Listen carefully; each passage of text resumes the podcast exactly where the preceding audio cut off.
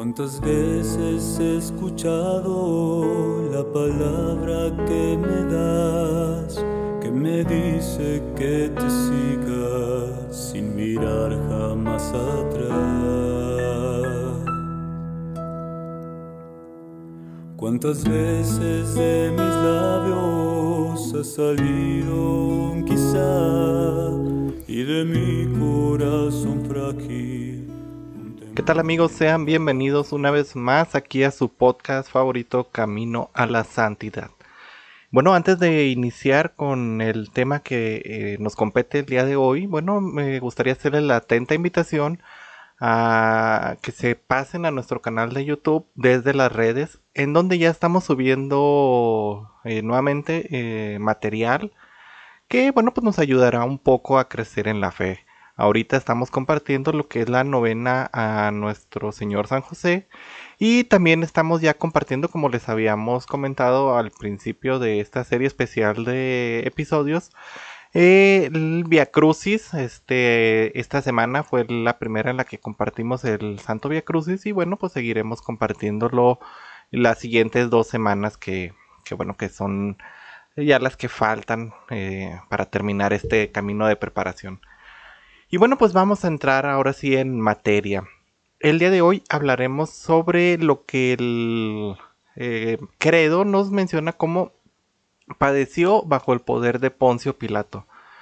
Hemos visto ya cómo ha sido la vida de Jesús, cómo se hace hombre, cómo llega a través de una preparación durante varios siglos. Y bueno, pues eh, ya propiamente en su misterio, ya propiamente en su misión evangelizadora, este, desde el comienzo de que Jesús se hace bautizar en el Jordán, este, se empieza a hacer de algunos enemigos, se empieza a hacer de algunas personas que, bueno, pues se va ganando una cierta enemistad de ellos y, bueno, desde el principio ya quieren buscar la forma para prenderlo y le empiezan a poner muchas trampas a lo largo de sus predicaciones, le quieren agarrar en alguna cosa que en la que se equivoque para de ahí este pues señalarlo. Y esto lo vemos en dos sentidos. Primero, en el sentido meramente político.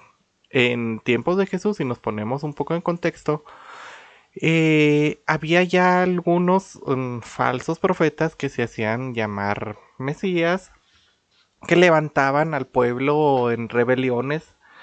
Eh, y bueno, pues estas rebeliones eran en contra del poder de Roma. Si nos vamos un poco en el contexto histórico, vemos que a lo largo de los siglos el pueblo de Israel va teniendo algunas uh, caídas y va teniendo algunas uh, dominaciones. Lo domina el imperio persa, lo domina el imperio babilónico, Luego llegan los romanos. El, eh, la dominación con los romanos, bueno, es porque ya tenían ahí algunos conflictos los judíos con los pueblos vecinos y piden ayuda a Roma. Y Roma, como siempre en aquellos entonces, llega y brinda su ayuda, pero con el fin de conquistar. Siempre viene y ah, brinda su ayuda, mandan al general Pompeyo. El general Pompeyo los ayuda en sus guerras que tienen en ese momento y bueno, pues Roma decide que la mejor forma para sus nuevos aliados es que los dominen y que llegue un gobierno romano a hacerse cargo para que ya no haya más amenazas. Entonces, bueno, pues comienza esta dominación romana y muchas eh, rebeliones se habían presentado ya más o menos antes del tiempo de Jesús, en años eh, antes de su nacimiento y durante su nacimiento. Algunas de estas rebeliones las vemos, por ejemplo, con Barrabás. Barrabás, como sabemos, es el que es liberado en lugar de Jesús. Y bueno, él era un bandido que había provocado una rebelión en contra de Roma. ¿Por qué esto afectaba tanto a los sacerdotes y al pueblo judío? Bueno, porque ellos tenían miedo de que Roma tomara represalias en contra de, de los judíos, enviara al ejército y se iniciara una guerra con Roma. Entonces esto era algo que los sacerdotes no querían y muchos de los que te daban en posiciones de poder tampoco buscaban, por eso siempre acallaban a todos los que buscaban alguna rebelión. Entonces un grupo lo quiere a Jesús, mm, eh, pues lo quiere prender, lo quiere arrestar para evitar este tipo de situaciones que ya se habían estado presentando tiempo atrás y que ya se presentaban durante el tiempo de los contemporáneos de Jesús. Los otros, este, meramente lo quieren prender porque las ideas de Jesús, bueno, no van a favor de lo que ellos piensan. Y esto lo iremos viendo, pues, en esto, eh, en esta catequesis del día de hoy. Vemos que Jesús se enfrenta a fariseos, saduceos, a los partidarios de Herodes, a los sacerdotes, a los escribas, cada uno por alguna razón. Este, los fariseos, bueno, pues era un grupo de hombres, eh, no precisamente ricos, no precisamente eh, poderosos, pero era un grupo de hombres muy piadosos que seguían a su manera eh, la mejor forma de la ley. Pero Jesús los critica muchas veces porque llegaban a un extremo el seguimiento de la ley, que muchas veces lo hacían con doble cara. Eh, estaban como ciertos políticos de algunos países allá de Nueva Zelanda, de allá de Europa, no diré de otros lugares, este, en los que, bueno, decían que cumplían la ley, pero se volteaban y era otra cosa completamente diferente era un celo muy grande a la ley, entonces, bueno, los saduceos por su parte era más gente más privilegiada, pero que no creían en la resurrección, entonces al decir Jesús en la resurrección, pues ya se está poniendo en contra de ellos. Los partidarios de Herodes, bueno, pues eran todos los que apoyaban a Herodes y mm, pues estaban en contra de las enseñanzas de Juan el Bautista y de todo lo que iba en contra del gobierno, de la ley los sacerdotes, pues ya lo hemos visto, tenían miedo de que el imperio romano se eh, viniera en contra del pueblo y destruyeran el templo, porque ya se los habían destruido en algunas ocasiones. Y bueno, también algunas de las enseñanzas de Jesús las veían como muy radicales que iban en contra de la ley. Los escribas, por su parte, bueno, pues era todo el grupo de maestros de la ley, de gente privilegiada, que también, pues veían um, las enseñanzas de Jesús como que algo, ah, caray, espérate. Este, lo vemos, por ejemplo, en la expulsión de los demonios, en cuando Jesús dice que perdona los pecados, las curaciones que realiza en sábado, las interpretaciones que da Jesús, la nueva interpretación que da a la ley, una interpretación perfecta su amistad con los publicanos y con los pecadores. Entonces todas estas cosas hacían que los que estaban en contra de Jesús lo acusaran como blasfemo. Lo acusaran incluso de tener relación con el diablo. Ahí dicen, pues, ¿cómo puede expulsar demonios? Solo que él sea el jefe de los demonios es la única forma en la que puede expulsarlos. Entonces, a los ojos de muchos, parece actuar en contra también de las instituciones más esenciales del pueblo elegido. Parece como que las enseñanzas de Jesús van en contra de la sumisión a la ley, porque como lo hemos visto, los fariseos, por ejemplo, interpretaban la ley de una cierta manera muy rígida y de 10 mandamientos ya se habían extendido a 300 y cacho de mandamientos, un mandamiento casi por día y otros tantos que se habían inventado y que a lo largo del tiempo iban surgiendo, como dice Jesús, porque mm, dice, por ejemplo, Moisés, pues les fue metiendo cosas porque ha visto que ustedes son un pueblo duro, que ustedes son un pueblo que necesitan la ley porque 10 no les basta, o sea, necesitan que les estén diciendo que está mal y que no, porque no saben interpretar la ley. También parece como que Jesús actúa en contra del templo, eh, como el único lugar en donde habita Dios. Para los judíos era el único lugar en donde se podía dar culto, por eso también estaban enemistados con los, eh, ¿cómo se llama este grupo? Los samaritanos, este, cuando se divide el reino, yéndonos también a datos históricos, se divide el reino de Israel, este, después de Salomón, y bueno, el reino del norte, al ya no querer que su gente baje a Jerusalén, les crea el rey un templo para que ahí den adoración a, dioses hasta cierto punto paganos. Y eh, se pierde ahí la conexión. Entonces por eso los samaritanos decían, pues ¿dónde debemos de dar culto? Aquí, en este templo que nos construyeron desde tiempos de allá de los reyes, o en Jerusalén. Y los judíos decían, nada más en Jerusalén se puede dar culto porque esta nada más es la casa de Dios y fuera de aquí no, no está Dios. No, no podemos darle culto en ningún otro lugar. Entonces al, al dar ciertas enseñanzas Jesús parece como que actuara en contra de esto también parece como que está en contra de la fe en el Dios único. Este, pues ningún hombre puede compartir la gloria de Dios y Jesús empieza a decir que él es el hijo de Dios. Entonces, ah, caray, como que ahí está algo raro y lo veían así los judíos. Sin embargo, este, si nos ponemos a analizar un poco, Jesús es realmente el único en cumplir la ley a la perfección. Ya lo hemos estado viendo en estos días pasados ¿Cómo Él es el único que puede venir realmente a cumplir la ley a la perfección? Pues Él es la ley. Eh, es algo mm, que a veces es apreciado por los fariseos. Muchos de los fariseos se convierten en sus discípulos. Allá dice, por ejemplo, Nicodemo, que era discípulo de él, este, pero oculto por miedo a los judíos. Hay muchos que de los fariseos que se convierten en discípulos de Jesús porque ven como el cumplimiento que él tiene a la ley es un cumplimiento bueno. Incluso tras la resurrección de Jesús, ya cuando parte al cielo, cuando comienzan las primeras comunidades, cuando viene Pentecostés, muchos de los que se convierten, dice el Evangelio que se convirtieron miles, no sé, algo por el estilo, no, no tengo los números exactos, pero muchos de los que se convierten, bueno, pues son muchos de los fariseos que ya seguían a Jesús desde ese tiempo vemos también cómo Jesús eh, cumple la ley hasta tomar sobre sí la maldición de la ley. ¿Y cuál era la maldición de la ley? Bueno, pues el pecador merece la muerte. Entonces, ¿cuál es la maldición más grande de la ley? Que todo el que sea aparte de la ley, todo el que es pecador, bueno, pues debe de morir. Entonces Jesús toma la muerte para matar así al pecado de nosotros. Y como él mismo lo dice, él no viene a abolir la ley, simplemente viene a darle plenitud, a quitar todas esas falsas interpretaciones que a veces eh, estaban por demás y viene a darle un cumplimiento perfecto a la ley. Había leyes así como los pasos que uno podía dar en sábado y si por ejemplo yo iba al mercado en sábado y regresando a mi casa se me acababan los pasos que podía dar, ahí me tenía que quedar todo el sábado hasta que llegara el siguiente día, entonces podía terminar mi recorrido a mi casa. Así de, estricta era la ley y bueno, Jesús viene a darle una plenitud. También él muestra el más profundo respeto al templo. Él lo dice, esta es la casa de mi padre.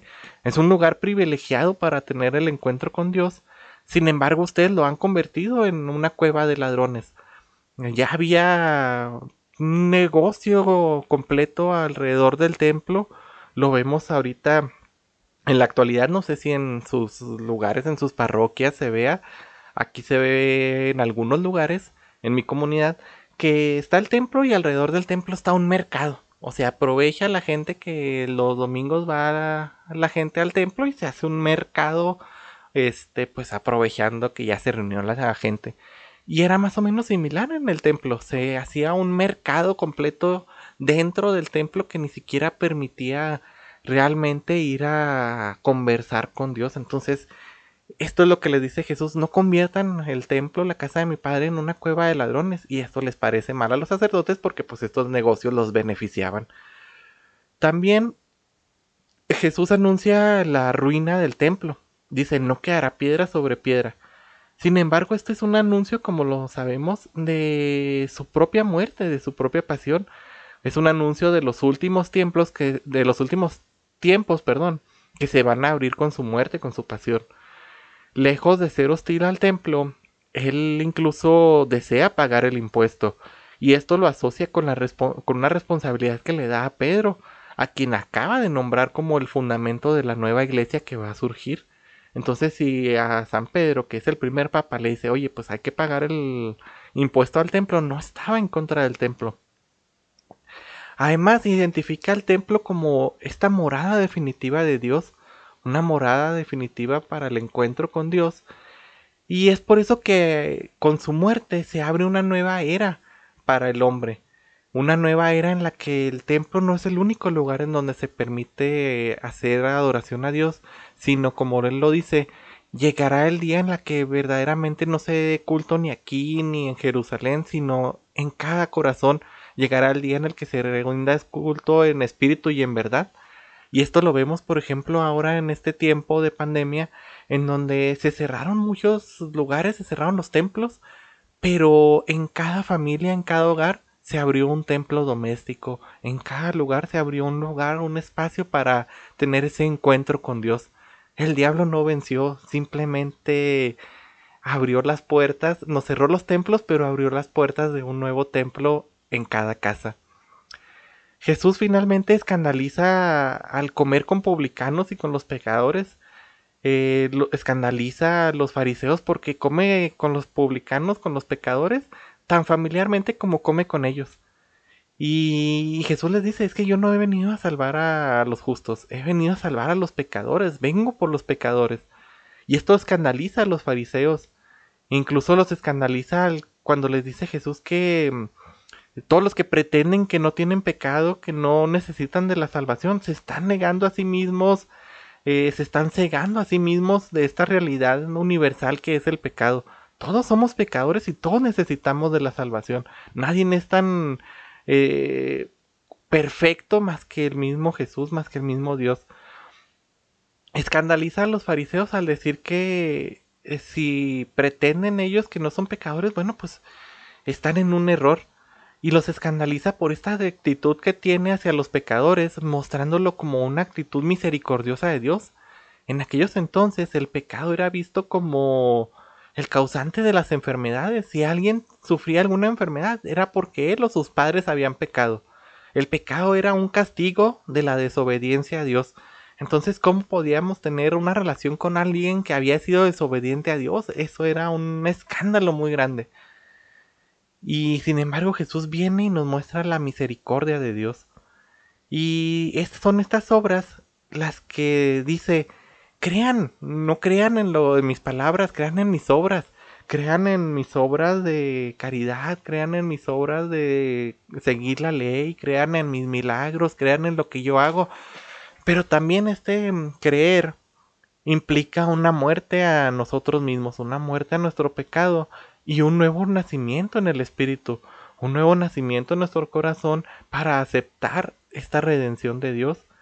Pero esta es una renuncia tan radical y es una exigencia tan grande que muchos lo ven como un blasfemo. ¿Cómo podemos creer en Él si Él no es Dios? Así lo ven en ese tiempo. Lo ven como alguien que se está autoproclamando Dios y cómo puede ser esto posible si nada más tenemos un solo Dios, como un hombre se está proclamando como, como Dios. Entonces es esto lo que termina por firmar la sentencia de Jesús.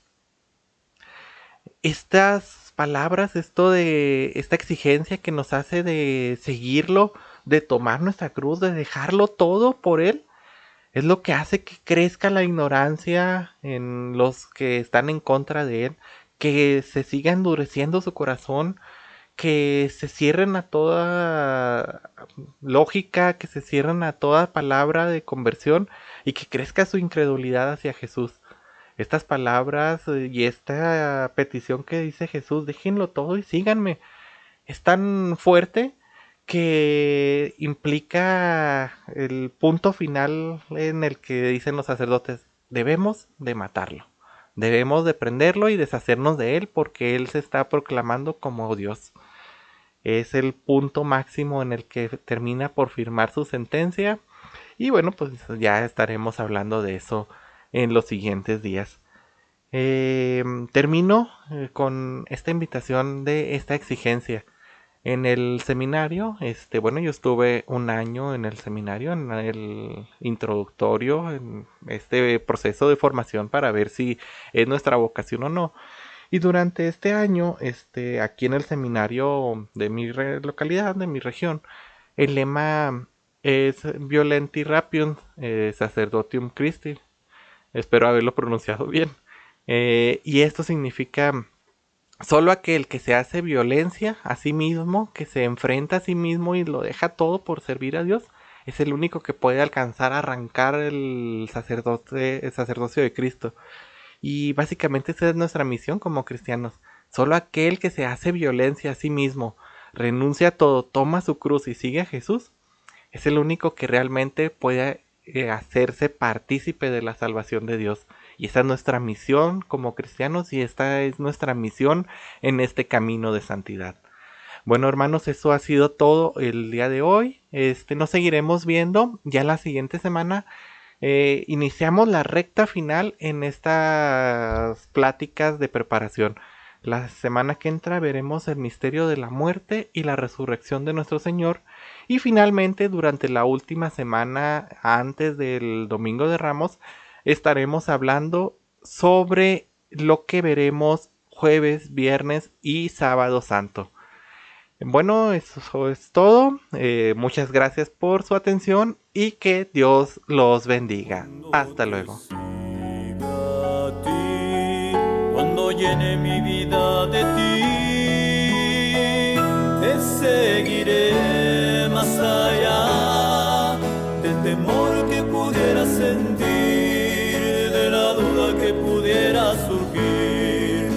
del cansancio que pudiera